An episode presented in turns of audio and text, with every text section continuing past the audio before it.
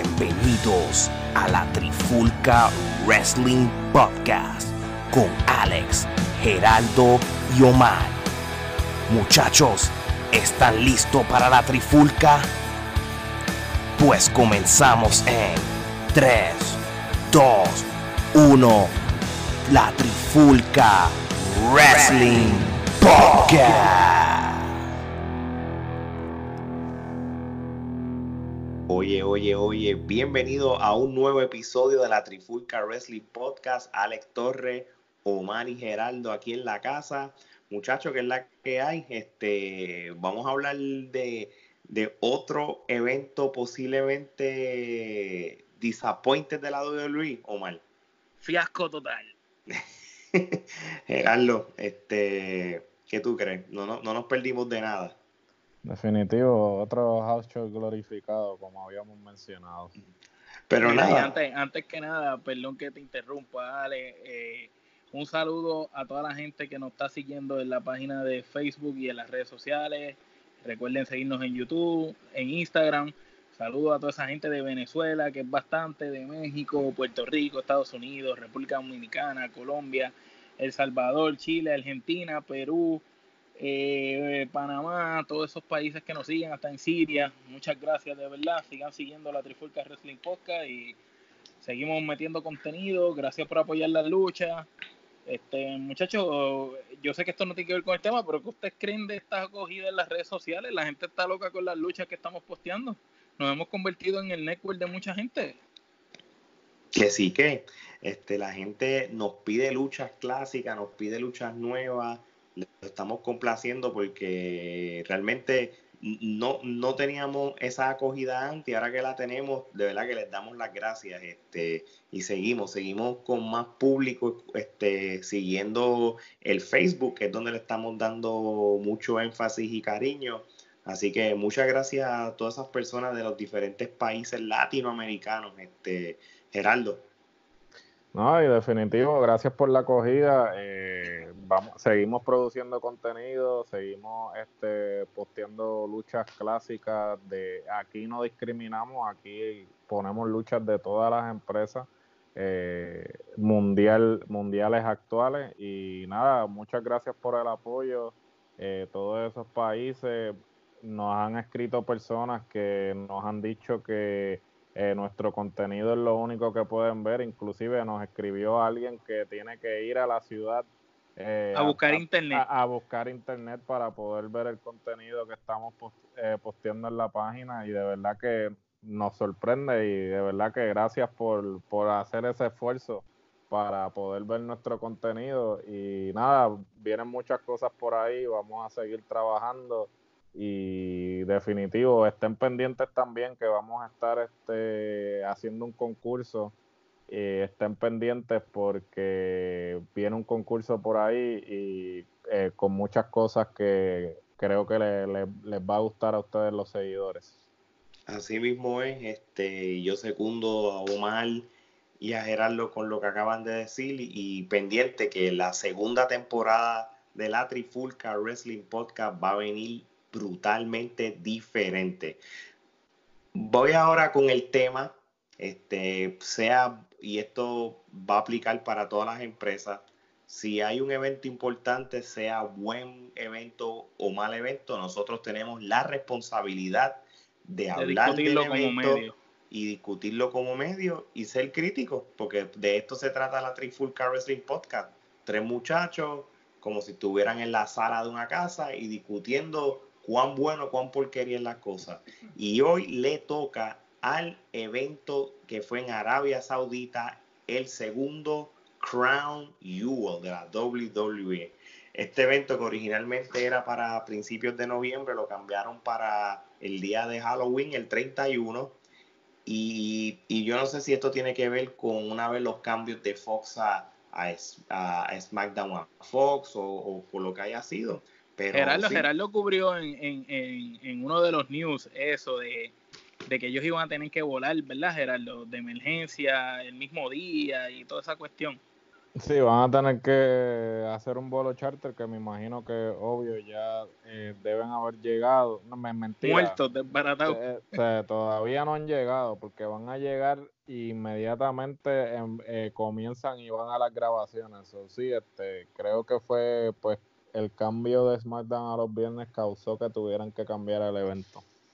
Pues, pues mira, pues con esa premisa y antes del Persaber Show, pues vamos a discutir esta parte. So, prácticamente, este, el evento fue un jueves por la noche en horario de, Saudi Arabia.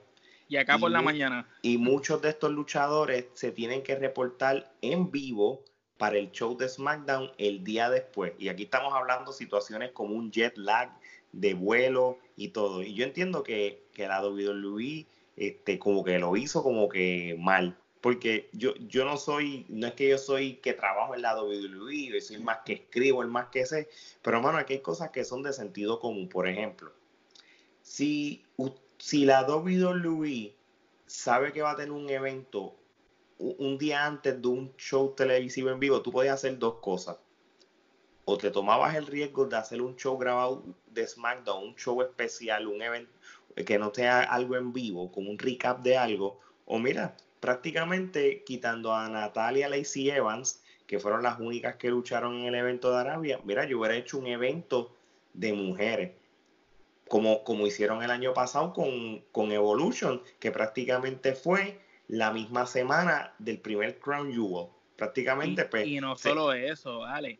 Eh, WWE tiene, que Gerardo saben, creo que la totalidad, no sé si son 200, 300 luchadores en su plantilla, de los cuales tienen que haber mínimo 150, 170 y pico luchadores allí backstage que podían utilizar. Era el momento de dar la oportunidad de que quizás un este un Cendric Alexander, esos muchachos se robaran el show. Mano, hubieran hecho, hubieran hecho un especial de NXT en Fox, una cosa brutal, tú sabes. Que, que, que los pusieras a pelear en un coliseo grande. E, ellos pudieron haber hecho mejor cosas. Mañana digo, e, ellos son profesionales, son millonarios algunos de ellos, yo me imagino pues que, los vas a ver como si nada. Este, pero, pero ¿sabes qué? Vamos a empezar con, el evento como tal y, podemos seguir indagando sobre esto.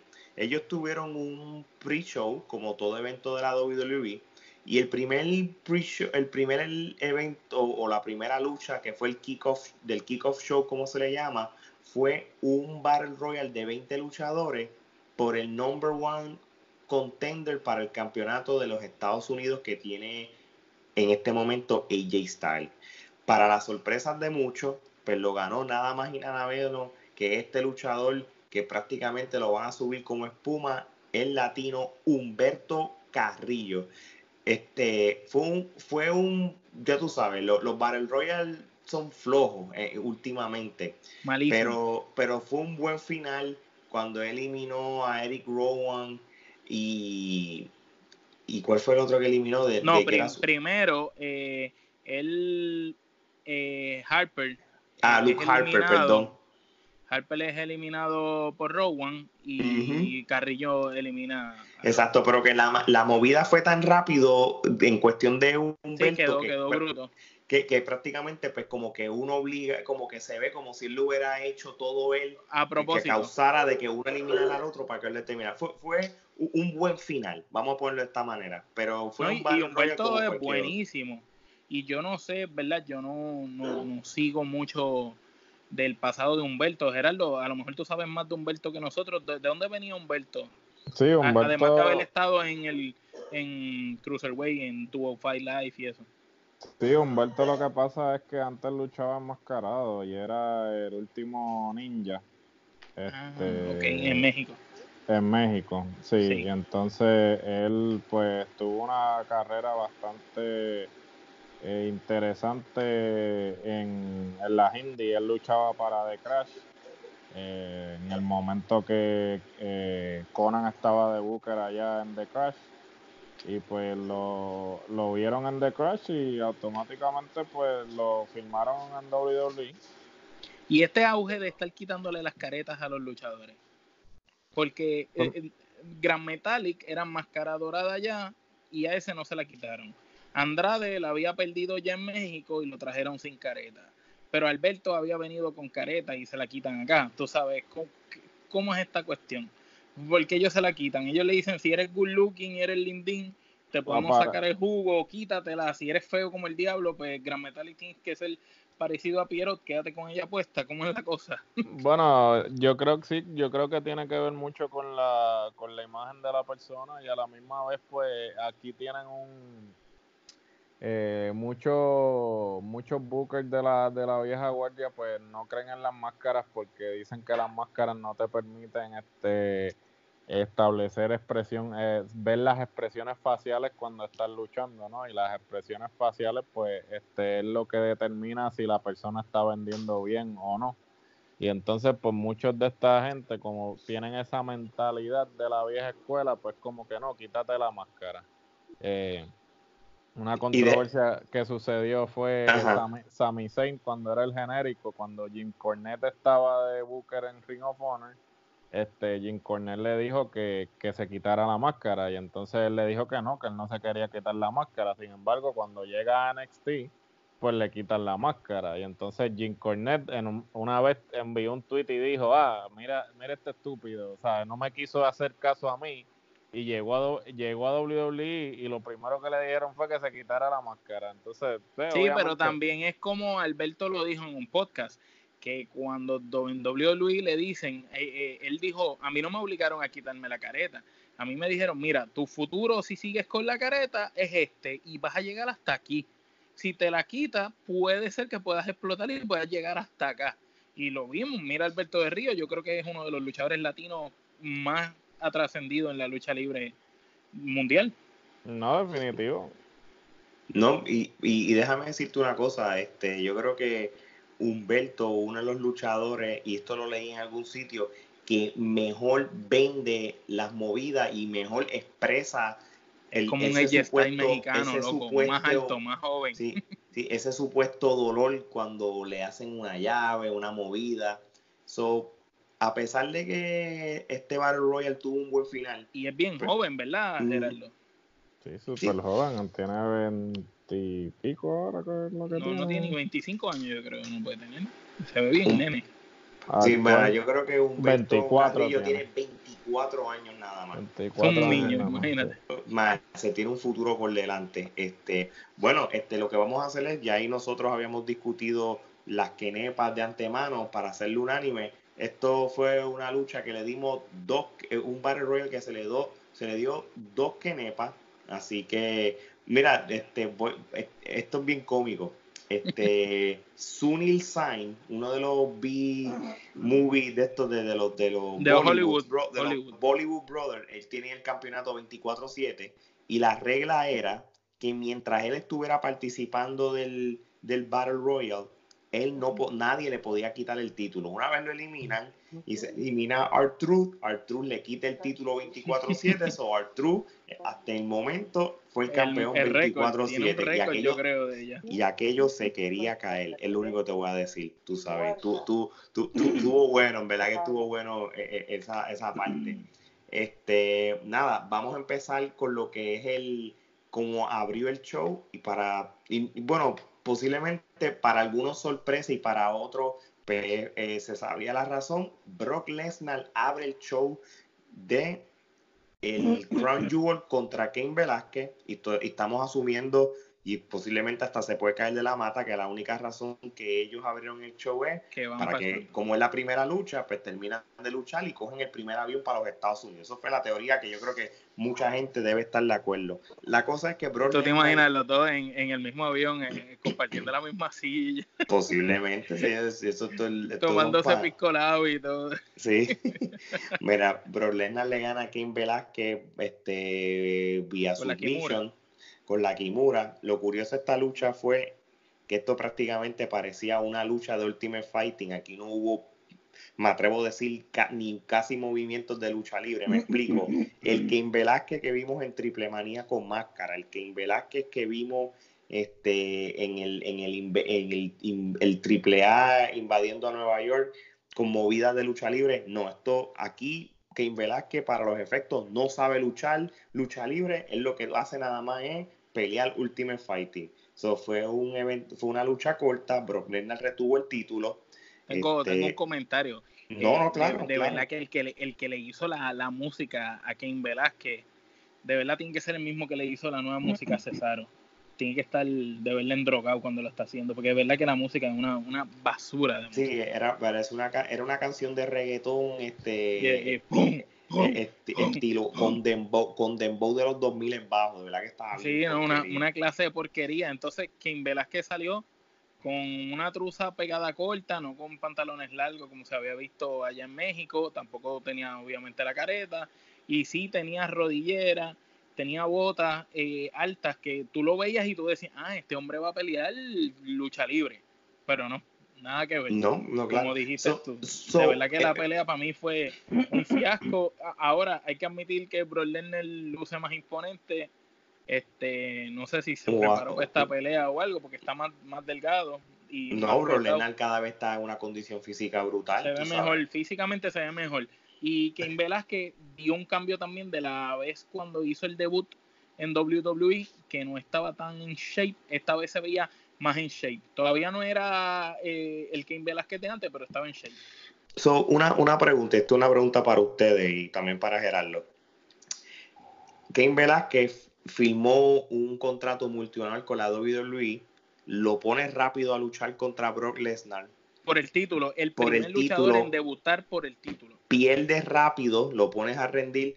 So, ¿qué, tú piensas que es el destino de Ken Velázquez a la, a la WWE? Por ejemplo, ¿ustedes se acuerdan cuando Goldberg hizo su regreso que le ganó bien rápido a Brock Lesnar y después Brock Lesnar se la quitó a WrestleMania. Esta es la misma línea que vamos que posiblemente vamos a ver de Kim Velázquez, porque Kim Velázquez no va a ser un Jover ni nada, Kim Velázquez está en una talla de Ronda Rousey. ¿Qué tú crees de esto, Gerardo?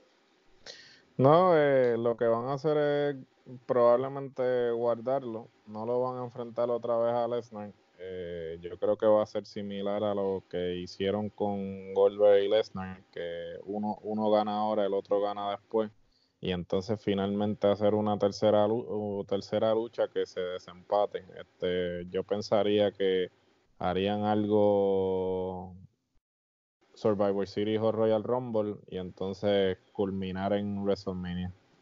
No, que sí, yo creo que esto es algo que tiene lógica porque realmente ellos dos van a vender diferentemente. El resultado que ocurrió, tú sabes, en el Crown Jewel, pero sí. los, árabes estaban locos como quiera con, con Brock. Mira, yo le voy a decir una cosa. La, reacción de los árabes con Brock era brutal. No, yo te voy a decir una cosa. Comparado con otros eventos en, en Saudi Arabia, yo nunca he visto a los árabes tan envueltos y tan este, pompeados con el evento como tal. Ellos ayudan, sí, e, ellos hicieron que el evento no, fuera aburrido en verlo, porque no, no, ese, porque déjame decirte, tú sabes, volvemos a lo mismo, el, no fue el mejor evento de todos, pero ellos, ellos se lo gozaron o, o le pagaron para que aplaudieran, una de las dos. Ahí hay tanto billete envuelto. el, el, el, el, el, árabe ese que contrata, el billetú, como nosotros le decimos. El árabe billetú. repartiendo billetes de, de 100 dólares. Yo, sí, yo creo que pusieron unos monitores que decía aplauso, griten, digan esto. Y debajo de su asiento hay 5 mil dólares. Exacto. Eso fue lo que tuvo que haber pasado. Este, mira, pues vamos a. Bueno, a... Rifleal creo que dejó las acciones este, de irse en contra de WWE por lo de Demand a causa del dinero que se, que se vino a ganar acá. El, billetito que se tiene que haberse echado. Como un millón de pesos, ¿verdad? Un millón. Por, por, por, haber bailado allí, por bailar allí cinco minutos.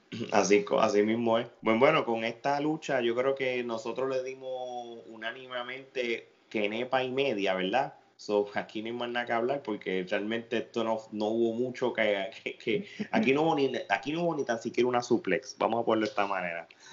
¿Verdad? Y el hombre de Suplex City no hizo ni siquiera una Nada, mano, esto parece una que, Y no sé si tú notaste que, que, qué sé yo, como que yo noté como que eh, el como que Caín Velázquez lo minimizaron, como que lo él llegó impactando como que este hombre bien grande, esta figura bien grande, bien estelar, bien importante, y hicieron como que la bestia se lo comiera. Es lo mismo, es prácticamente lo que pasó con Como que yo no lo creé, lo voy a destruir. y se lo comieron literalmente, pero con Goldberg era diferente porque ya había una historia del pasado entre Goldberg y Brock Lesnar y entonces al tuber a Goldberg de nuevo enfrentándose, entonces que Goldberg a los 50 años se viera también físicamente como se veía, que se veía gigante como quiera, tú sabes, y, y que haya hecho lo que hizo, pues impresionaba, la gente lo compraba, pero acá tú viste que Cain Velázquez hizo un debut dándole en la cara bien duro a Brock, Brock se fue, no quiso pelear con él, y el día de la lucha como tal, tú haces que Cain Velázquez sea como esta chata que Brock se lo va a pasear porque increíblemente se lo paseó más que a cualquiera de los oponentes con quien ha peleado en el pasado. Pero eh, esto es parte de y, ahí es, y ahí es donde yo, eh, como que digo, ¿qué está pasando? O le dieron a Caín Velázquez chavos como loco y le dijeron, tú no vas a hacer nada, vas a hacer ridículo allí y aguantar, o, o qué. Exacto, pero nada, yo creo que esto es parte de un storyline que de meses para que haya una conclusión en WrestleMania y y para que Kane le gane WrestleMania, porque por algo le, él firmó ese contrato, tú sabes, y, y aunque no lo crea, perdió con Brock Lesnar, no con cualquier otro, tú sabes. So, vamos, vamos a ver qué va a pasar. Este, vamos para la segunda lucha y fue la lucha para describir cuál es el best tag team in the world y aquí participaron luchadores como Dolph Ziggler, Robert Root como pareja, los Lucha House Party, eh, Zack Ryder y Kurt Hawkins, Heavy Machinery, New Day, el B-Team, este, ¿quién más? El, el, y el, o, y el OC. Este, esto y pues los, Viking, los Viking Riders, lo dijiste, ¿verdad?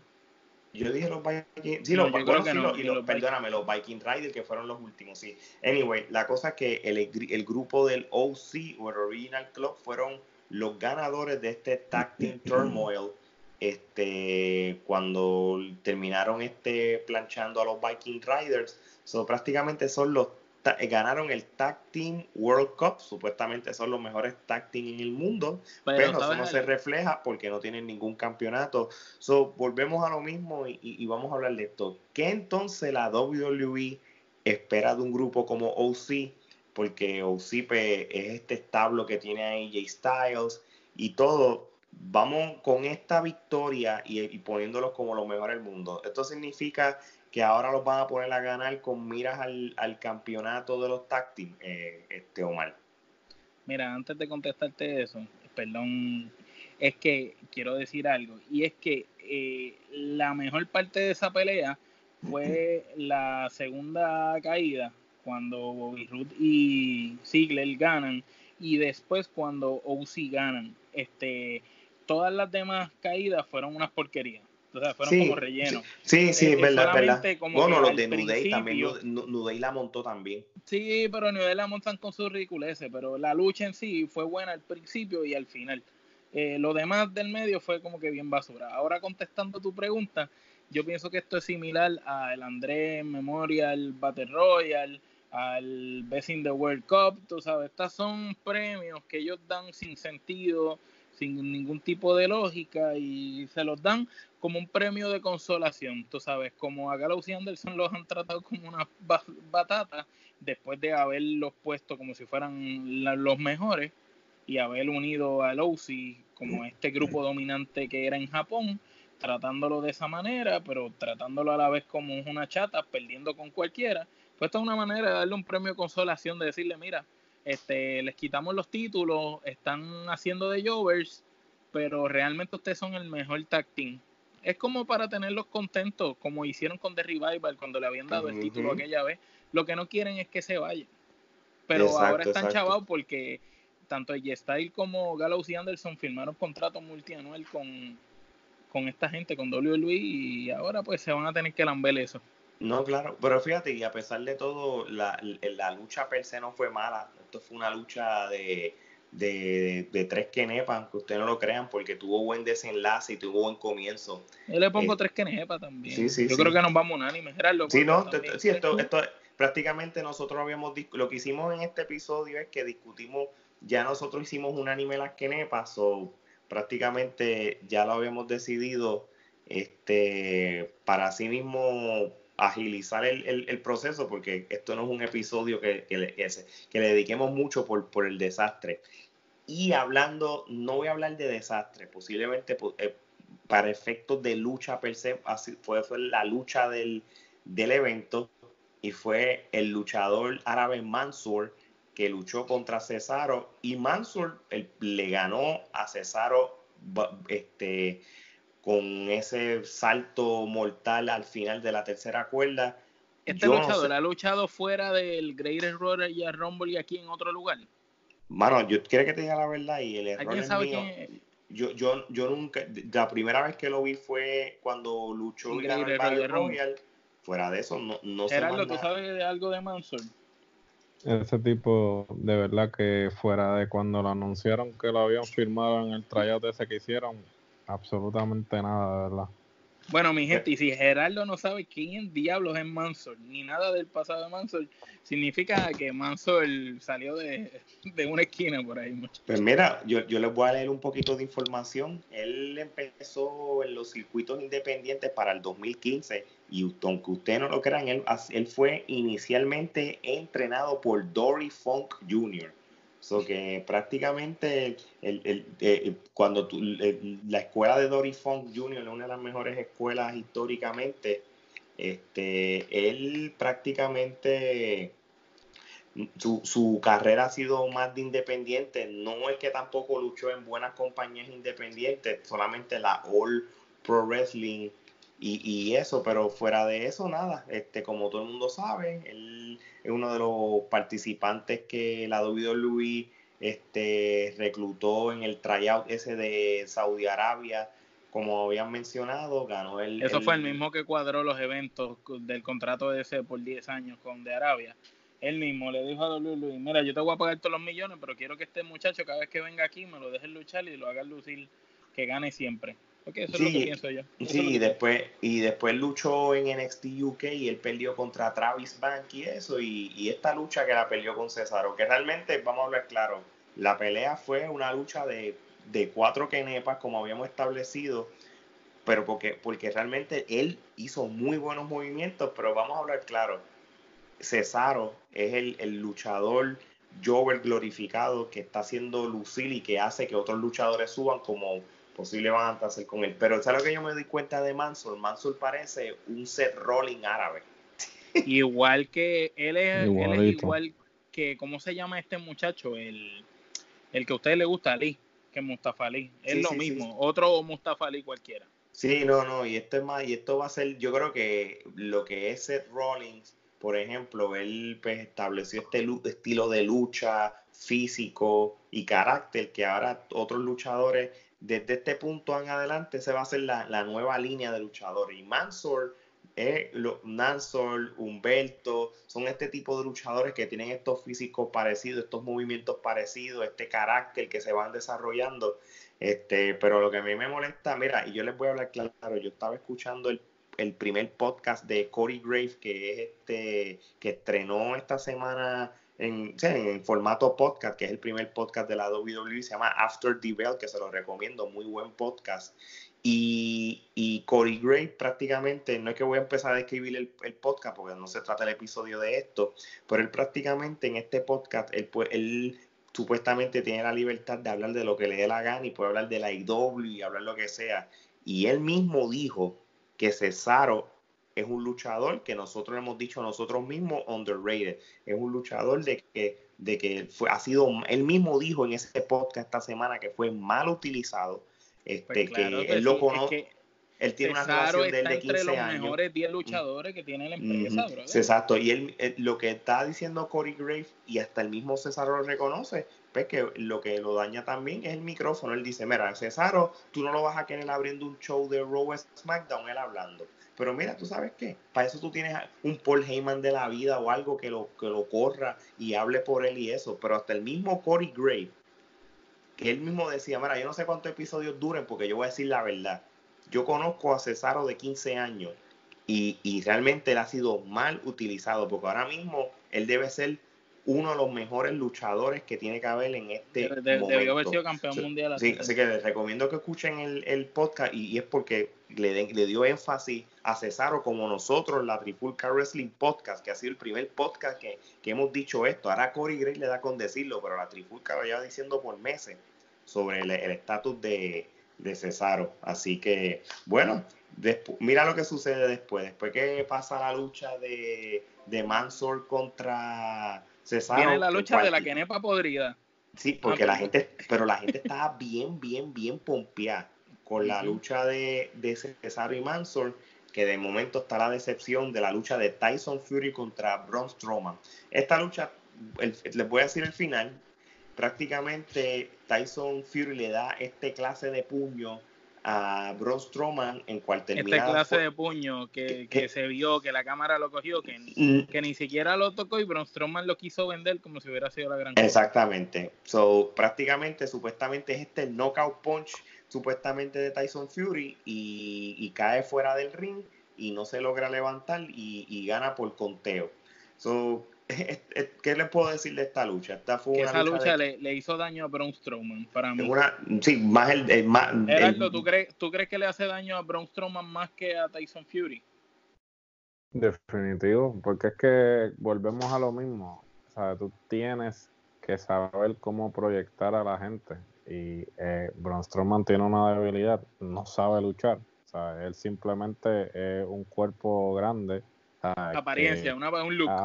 Un look, una apariencia. Entonces, él está, o sea, ha mejorado, pero tampoco es un Bret Hart, tampoco es un Shawn Michaels, ¿tú me entiendes? en esta pelea se notó, si lo, ponen con alguien más verde que él, para acabar y entonces, o sea, entonces lo pones con alguien que no tiene ningún tipo de experiencia y y el hecho de que haya entrenado todo el tiempo que entrenó en el Performance Center no es lo mismo que tú luchar al frente de un público. O sea, tú puedes luchar a puerta cerrada y puedes lucir bien, pero cuando ya tú estás eh, al frente de, un público tan grande como ese, te puede entrar pánico escénico.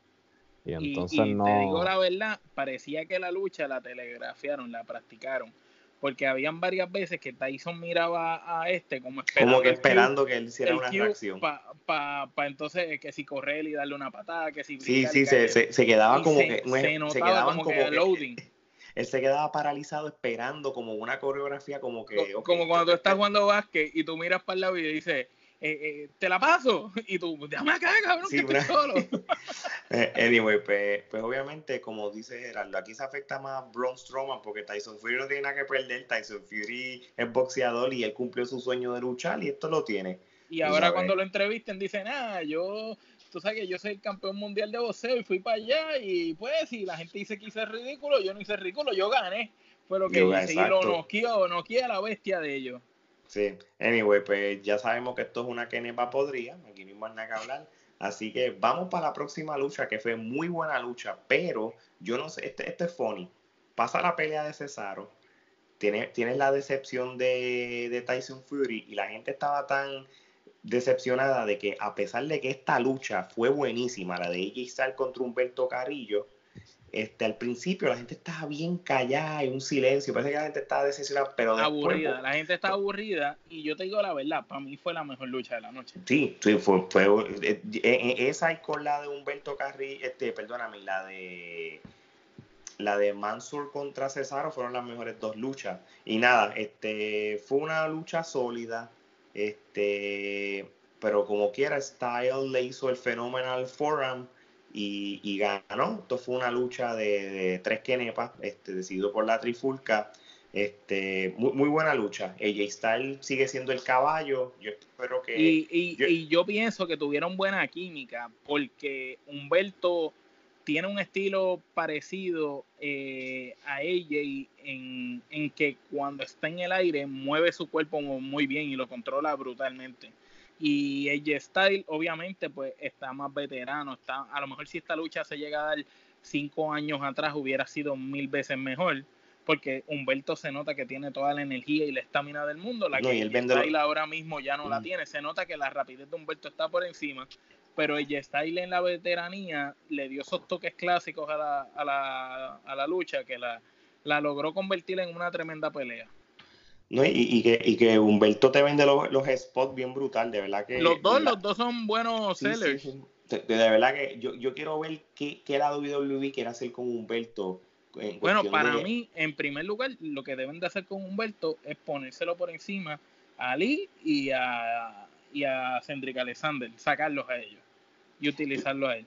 Pues tú sabes una cosa, hay, otro luchador que es de la misma línea que me gustaría que lo desarrollaran mejor y es Body Murphy. Yo creo que Body Murphy también me gustaría también. Eh, eh, él, es muy bueno también, tú sabes. Pues, pues Body Murphy, que saquen a Strongman, porque ya Strongman perdió, con, con un boxeador que, que, no sabe ni luchar. Así que pues que pongan ahora a Body Murphy como la nueva figura. Así mismo es. Miren, voy a hablar de la próxima lucha y esto va a ser más o menos en, tono lo que es histórico. Natalia y Lacey Evans lucharon por primera vez en Saudi Arabia. Este, obviamente, pues por como, como es la, las tradiciones y las cosas, ellas no lucharon en su en su ropa tradicional de luchadora, sino ¿Ustedes se acuerdan que, que hace un tiempo nosotros dijimos eso? claro. Eh, tú y Gerardo estuvieron aquí en la Trifulca discutiendo sobre ese tema de que por qué no dejaban que dos mujeres lucharan, que fueran tapadas. Y fíjate, les hicieron caso. No, y, y, y realmente pues fue histórico. Este fue una lucha nada, nada de otro mundo, una lucha que puedes ver en Raw, SmackDown. Decente, una lucha decente. Sí, fue una lucha de, qué sé yo, de dos kenepas. Pero tuvo un valor sentimental y un valor brutal histórico. Exacto. Sí, la audiencia le encantó, la, la, audiencia femenina, y ahí se nota lo de las culturas. La, la audiencia femenina que estaba en el evento reaccionó súper bien a la lucha, llorando, impactada, felicitando a las muchachas las muchachas se tomaron fotos con ella, sin embargo la audiencia masculina aplaudía con las muelas de atrás como que y se nota el machismo en ese lugar. No, claro, y es muy lamentable. Y es cultural, y eso no hay, y no hay manera que lo quiten, pero cuando salió Natalia, que el, la gente la aplaudió tanto cuando salió que ella tuvo que, que, aguantar las lágrimas porque fue bien emocional y cuando se acabó la lucha ambas lloraron y se abrazaron. Sí. es para que tú veas que esto... Lacey se retiró llorando completo hasta la rampa. Sí, esto prácticamente fue histórico y, esto fue cubierto por el mundo entero, esta noticia, cuando última hora decidieron que lucharan. Y, y Stephanie explicó por qué las escogieron a ellas, ¿oíste? ¿Y, y tú te acuerdas lo, que ella dijo? Sí, Stephanie explicó en una conferencia que eh, las escogieron a ella en particular porque Natalia ha sido la constante femenina y ya es una leyenda dentro de la lucha libre en WWE y es una mujer que ha trascendido muchas muchas épocas y muchos cambios dentro de WWE y ellos le deben como que ese legado de Natalia merece que ella fuera la primera. Eh, por eso escogieron a Natalia. A Lacey, ella dice que Lacey, a pesar de que es nueva y no es tan conocida y que pudieron haberse llevado a cualquiera de las otras, decidieron llevarse a Lacey porque Lacey es esta figura de, superación, esta muchacha que empieza de abajo, que quiere el poder, porque ya no venía, creo, y Gerardo que me corrija si me equivoco, con ningún tipo de background de lucha libre antes de estar en WWE. No, ella no tiene. ¿Verdad que no? Ella es producto nato de ellos. Sí, ella es veterana, ella básicamente entró al, al Performance Center directo, no tiene ningún tipo de experiencia previa.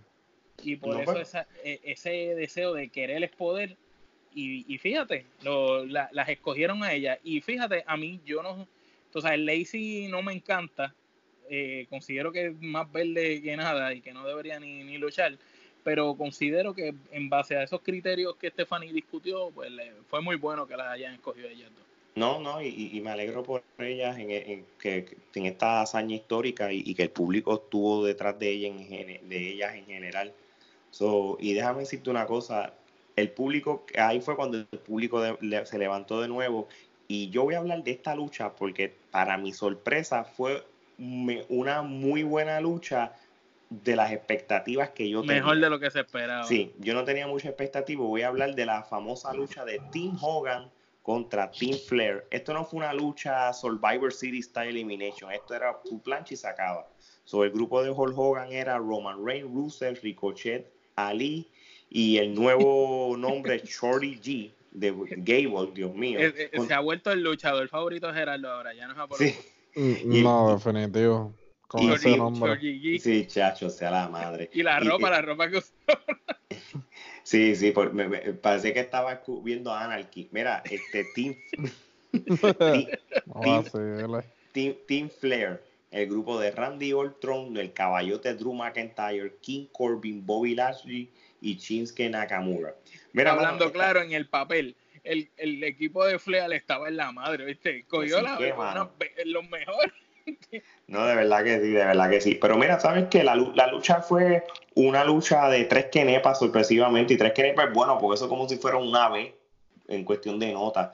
Fue una lucha que, hubo muchos mucho, este, este, tagueos de entre luchadores, tú sabes. Hubo un montón de, falsos finales. Este, prácticamente. Hubieron spots, oíste, hubieron cosas interesantes, como que Drew McIntyre lo cuidaron para que luciera imponente, tú sabes, no, no mal utilizaron a McIntyre.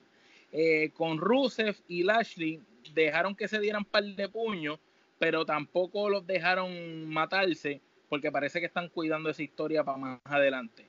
A Nakamura le dieron quizás el respeto que se merece y lo dejaron dar cátedra a Chorigi y Ali los dejaron volar y qué sé yo, pero no hicieron mucho, ni Ricochet tampoco lució la gran cosa. Eh, Randy Orton, no sé si te diste cuenta y se dieron cuenta cuando salió, la gente se volvió loca. Por fin, este, mano. Cuando, por fin hubo reacción con él. Y también cuando lo taguearon, porque habían hecho varios tagueos, como tú dijiste, pero nunca a Randy. Y de momento cuando él entra, eso se quería caer allí. Eh, inclusive que él hizo la pose esa que él hace abriendo las manos y, empezó a darle una paliza a Lee y a la gente le gustó mucho esa parte. Irónicamente después cuando tú expliques el final, pero relativamente yo esperaba menos de ese encuentro y estuvo muy bueno. Por fin Baron Corbin cambió un uniforme, ya no viste con ropa de mesero. No, no, no, pues de, verdad que se ve mejor. No, y fíjate, hubo una parte cuando este, este eh, Roman Reigns le iba a hacer el spear a Randy Orton, y Randy Orton le hizo el counter con el arqueo, que eso, quedó, brutal. Qué, pena que no se acabó ahí, porque fue, bueno, realmente fue un falso final casi bien pegado a que contara tres. Quedó perfecto. Lo, que pasa es que no lo acabaron ahí porque tú sabes que el final, acuérdate que siempre Hogan es el, el bueno y Flair es el malo, le iban a dar la victoria a los buenos. No, claro, y nada, y se acaba cuando Roman Reigns le hace el spear a Orton uno, dos o tres, pero la, la, gente estaba bien, bien envuelta y de verdad, de verdad, muy buena lucha. Yo no soy fanático de. Y Roman Reigns voló, eh, se tiró ahí y de verdad, eh, por fin hizo algo. No, no, no, de verdad que sí. Son una lucha de tres quenepas, tres quenepas y media. So, vamos ahora a hablar Gerardo, de la... perdón, perdón que, que, te interrumpa. Gerardo, ¿tú crees que Hogan vuelve al ring? No puede. Pero él dijo como que él habló con Vince que si cuando se opere la cadera sale bien y los médicos le dan el alta, él quiere luchar con Vince. Él, eh, una cosa es querer, otra cosa es poder. Ya él lo operaron. Porque Vince también está bien viejo. Ya, lo, ya, lo, ya le reemplazaron la cadera una vez. La posibilidad de que él realmente quede paralítico. Quede paralítico es amplia, ¿no? Porque si se, si se somete a una segunda y recuerda, él vive del leg drop. So, obvio, o sea, eh, él no puede, no puede regresar. No, o sea, él, él quiere, pero no puede. Bueno, eh, eh, realmente Hulk Hogan hasta le da, todavía a esta altura, le da trabajo hasta levantarse la cama cuando se levanta. Y esto es en serio, porque yo lo escuché. yo dudo que, que, Hogan este. Y Flair ni con. no, ninguno, de los, ninguno de los dos están en ninguna posición este, de sal, en cuestión de salud de, de luchar. Maybe una picada de ojo como mucho. y aquí voy a hacer algo que a Gerardo detesta, que es meter los luchadores de Puerto Rico. Pero caramba, ellos son contemporáneos y quizás los de acá son hasta mayores. Pero loco, el Invader tiene 73 años y hizo un tope de suicida eh, hace menos de un mes en una cartelera de, hace, hace par de semanas. Sabes que yo te la voy a dar. Y lució súper bien a esa edad el Bronco tiene que tener más de 60 y lució súper bien con un físico imponente. Tú sabes, cabe destacar el Bronco, ¿verdad? Es dominicano, pero su mayor carrera la hizo en Puerto Rico. Y él y el Invader lucieron mejor, tú sabes. Y tú dices, espérate, esta gente son mayores que ellos, probablemente. El Invader número uno. El Invader número uno tuvo peleas con Rifleal, ¿me entiendes? No, claro. Y, y, realmente yo vi, yo, yo leí sobre eso y, y, el Invader en ese evento de la WWL, realmente todo, es más, para decir, para decir tema, yo creo que lo que todo el mundo estuvo hablando fue de, de cómo él se desempeñó en ese evento. Hoy es verdad, y si lo compara con estas leyendas como Rick Flair y Hulk Hogan, que son contemporáneos, sí. Este, el, Invader se los lleva por la, tú sabes, clásica milla. Por la clásica milla, sí. Pero sí, yo en, esta te la voy a perdonar porque porque realmente tiene sentido. No, no, sí, es que te la voy a te, la vamos a dar porque pues no lo eh, vuelvas a hacer, pero te la voy a dar. Sí, te la vamos a dar porque tienen razón, tienen razón. Sí, eh, por favor. no, miren, gente. También eso habla, ¿verdad? De la vida que se hayan dado ellos, ¿verdad? Porque no, especialmente Ric Flair. Ric Flair con todo ese perico que se ha metido y el whisky. El perico, el se ha metido hasta el pero tú sabes que por el otro. perico con whisky. lavándose la boca con, whisky perico. pero miren, ustedes saben una cosa, pero por el otro lado, si vamos a hablar de alguien como Hulk Hogan, y, y, ahora volvemos a lo mismo, crédito como crédito se merece al Invader, pero Hulk Hogan, yo creo que la carrera de Hulk Hogan como luchador fue mucho más fuerte que la que posiblemente tuvo el Invader y me explico. Hulk Hogan pues siempre, siempre, Hulk Hogan quiere decir lucha libre. Eh, tú buscas en el diccionario el sinónimo de lucha libre y Hulk Hogan está ahí. Primero que Hulk Hogan, este, prácticamente era un luchador más alto y mucho más pesado. Y va a llegar un momento de su vida de que el peso y el físico, mm, el, las rodillas y ciertas áreas del cuerpo, pues no va a poder aguantar eh, este, todo ese empuje. Hulk Hogan, este, tú sabes, tuvo una carrera bastante extensa. Tú sabes, estamos hablando de que... Tuvo dos carreras. tuvo dos carreras y estamos hablando Nitro, House Shows, Pay-Per-View por muchos, muchos, muchos años. Y, este, y realmente... WWE, series, películas, no, apariciones en televisión. realmente el, su, su cuerpo prácticamente no creo que dé más este, pero sí, este, yo, yo lo hubiera, como hemos hablado anteriormente, yo hubiera querido que en el, eh, para esa época del 2002 al 2004 cuando, ah, cuando le quedaba un poquito nada más, hubiera tenido esa lucha con Stone Cold que, que tanto ellos se arrepienten como, como si nada. Pero mira, al fin y al cabo, los árabes, la presencia de él y de Ric Flair en el evento, aunque sea en, en el ringside o, o, o llama, llama la atención. Llamó la atención, tú sabes. Este, y las entradas, cuando el Hogan entró, eso se quería caer. Sí, no, mano, brutal, brutal. Y, los fuegos artificiales y todo. Cuando hizo, eh, no sé si te diste cuenta, la parte esa que enfoca en la cámara afuera, que los malos estaban dominando. Eh, Randy Orton y McIntyre estaban abusando y él afuera hizo el bailecito de él y el uh, y, y no, no, caer, la gente realmente él es un showman el, dicho por él este de hecho eh, Corey Gray lo entrevista en, en, el podcast también sobre, sobre esto y habla de, de rumores de cuando supuestamente él iba a ir a la WWE para el 87, 88, 88 que nunca se dio. So, este, pues, se los recomiendo desde Ese es el primer episodio, todo eso el, primer, episodio, sí, se llama ah, pues. After the Bell. Lo tienen que escuchar, está muy interesante. lo vamos a escuchar, lo vamos a escuchar. Sí. Miren, vamos a hablar del main event, mano, para ir cerrando el por el campeonato universal de la WWE, dicho sea, dicho sea paso, no el de la WWE, The Finn Bray Wyatt sorpresa, sorpresa, sorpresa y spoiler, le gana a Seth Rollins cuando lo plancha. Al final, esto fue una lucha que todo se cuenta. Sin regla. Y roja. Sin regla. y lo puedes pide Force Count Anywhere. Este, mano, esto es prácticamente más o menos la misma línea que ha tenido ellos dos en todos los house shows que han habido en las últimas semanas, tanto en Puerto Rico como en otros lados. Lucha la, la diferencia que aquí se valía todo y no se fue en descalificación y volvieron a hacer el reciclado eh, gimmick de luchar con las luces rojas, en cual es una cosa para ¿Ustedes compran eso realmente? Yo no lo compro, no lo puedo. No, para mí es incómodo ver una lucha color rojo por tanto tiempo, es ridículo. Tú sabes, tú no aprecias muchas cosas a veces. Obviamente se aprecia más porque no había una jaula. Cuando estaba la jaula era peor porque no, primero no podías ver por la jaula ni, por el color. Tú sabes, y nada, este, yo... Esta ¿y a ti te gusta la lucha roja? Para nada, mano. Me parece que es uno de los gimmicks más ridículos que he visto. Porque uno no puede distinguir, no puede apreciar la lucha bien, realmente. No, de verdad que no. Pero nada, mano. Cuento algo corto. Este, este, para la sorpresa de todo el mundo, Bray Wyatt gana la lucha. Yo creo que era de esperarse porque primero que nada tú no quieres que él, pierda porque él luce como invencible. Número dos, también estabas en la premisa si le querías quitar el título a Seth Rollins. Esto es lo curioso de todo, yo creo que esto me lo expliquen ustedes.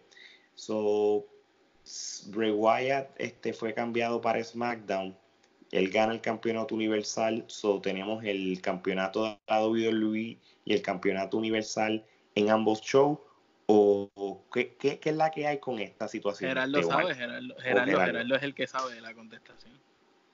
La, eh, bueno, ahí, eh, espérate, vuelvo otra vez que me perdí Estamos, tenemos aquí sentimientos encontrados del por qué eh, The Finn ganó el campeonato universal de Raw si él está en SmackDown y de la misma manera, Brock Lesnar es el campeón mundial de WWE, que también pertenece a la marca de SmackDown. Y ya que dijeron que el wild card no existe y que ahora los luchadores de cada marca solo están ahí, pues ¿qué, qué, qué sucede aquí? ¿Está, ¿Están los dos títulos en el mismo lado o cómo es la cosa? Pues básicamente, como habíamos hablado anteriormente, eh, el estar reciclando ángulos o storylines de, de la Attitude Era, como ustedes saben, en un momento dado, Mick Foley este, estaba, tenía tres gimmicks, era Cactus Jack, Mankind y Dude, Love. Entonces, aparentemente lo que la WWE quiere hacer ahora es que tanto el personaje de Bray Wyatt como el personaje de The Fiend sean dos personajes completamente diferentes. Entonces, para efectos de las marcas, Bray Wyatt se encuentra en SmackDown y The Finn se encuentra en Raw. Entonces, eh, esto es lo que quieren hacer eh, ahora. Bueno, eh, yo creo que es la única lógica que tiene, porque de lo contrario, tendrían que entonces hacer algo automático, con que si tú ganaste el campeonato universal, pues automáticamente pasas a Raw es lo único que se me ocurre, pero sí, pero entonces, entonces también Bray Wyatt, no como fin, debería de pelear en luchas que no sean rojas, sin poderes especiales y sin pelear así de este de agresivo, ¿me entiendes? Debería como, ser si fuera, como, si fuera un Finn Balor que tiene esas dos personalidades. Sí, sí, o como, ¿tú te acuerdas de este muchacho Eugene? Sí. Pues, pues como un Eugene, como si fuera Eugene, un personaje tipo Eugene, el Breguaya que vemos en el Funhouse y el de Finn, pues dejarlo como está, como este monstruo imparable. Que de hecho, el, el de Finn, yo siempre pensé como que iban a continuar esa cuestión con Finn Balor para hacer un Demon versus Finn, pero no sé. No, mataron eso y, y, y, de ahí le pudieron haber sacado un montón, ¿oíste? Puede, puede ser que esa pelea vendió en WrestleMania. Puede ser algo a largo plazo, tú no sabes. Este, va, va, a estar interesante lo que va a pasar ahora con, con Bray Wyatt o The Finn como campeón. ¿Cuál va a ser el desenlace que van a hacer con Seth Rollins? Maybe Seth Rollins lo van a poner de vacaciones porque lleva tanto tiempo activo. Estas cosas pasan. So, Seth Rollins, este, increíblemente, un gran luchador como él, aburre. Eh, y a la gente misma le está aburriendo. Lo he visto que lo han abuchado ya varias veces. Inclusive hoy todo el mundo le iba a Bray Wyatt, inclusive hasta allá en Arabia, tú sabes, nadie quería que ganara Rollins. Y vuelvo a recalcar el podcast de Corey Gray. Corey Gray habló con, con Seth Rollins y lo entrevistaron y hablaron exactamente sobre eso. Y Seth Rollins lo dice, mira, al público no se sabe cómo complacerlo. Cuando hago esto lo critican y ahora que pasa esto también. So, él eh, cuando era rudo era mil veces mejor. No, claro. vamos a ponerlo de esta manera. Seth Rollins rudo, cuando fue campeón, para mí tuvo una mejor corrida que la que ha tenido ahora. La única diferencia es que el Seth Rollins de ahora, este, físicamente está en mejor forma y lucha mucho mejor que antes. Correcto, correcto. So, vamos a ver qué, cuál va a ser el desenlace de todo esto, en qué termina ser Rolling y cómo va a ser el nuevo reinado de The Finn este, con, el campeonato universal. Este, Omar, te lo voy a dejar a ti. Yo creo que tú me digas cuántas kenepas tú le das al evento del, del 1 al 10. Pues mira, rapidito, rapidito, basándonos en las que tienen 3, no tenemos ninguna que sea ramillete, no tenemos ninguna que sea, que sea 5 tenemos otras que es Kenepa podridas o que yo no puedo pasarte el evento de 5 Kenepa. Yo si le fuera a dar un ranking, le doy 5 y le doy 5 por las dos o tres luchas buenas. Quizás, maybe un 4 y medio. Pero no, no puedo pasar de 5.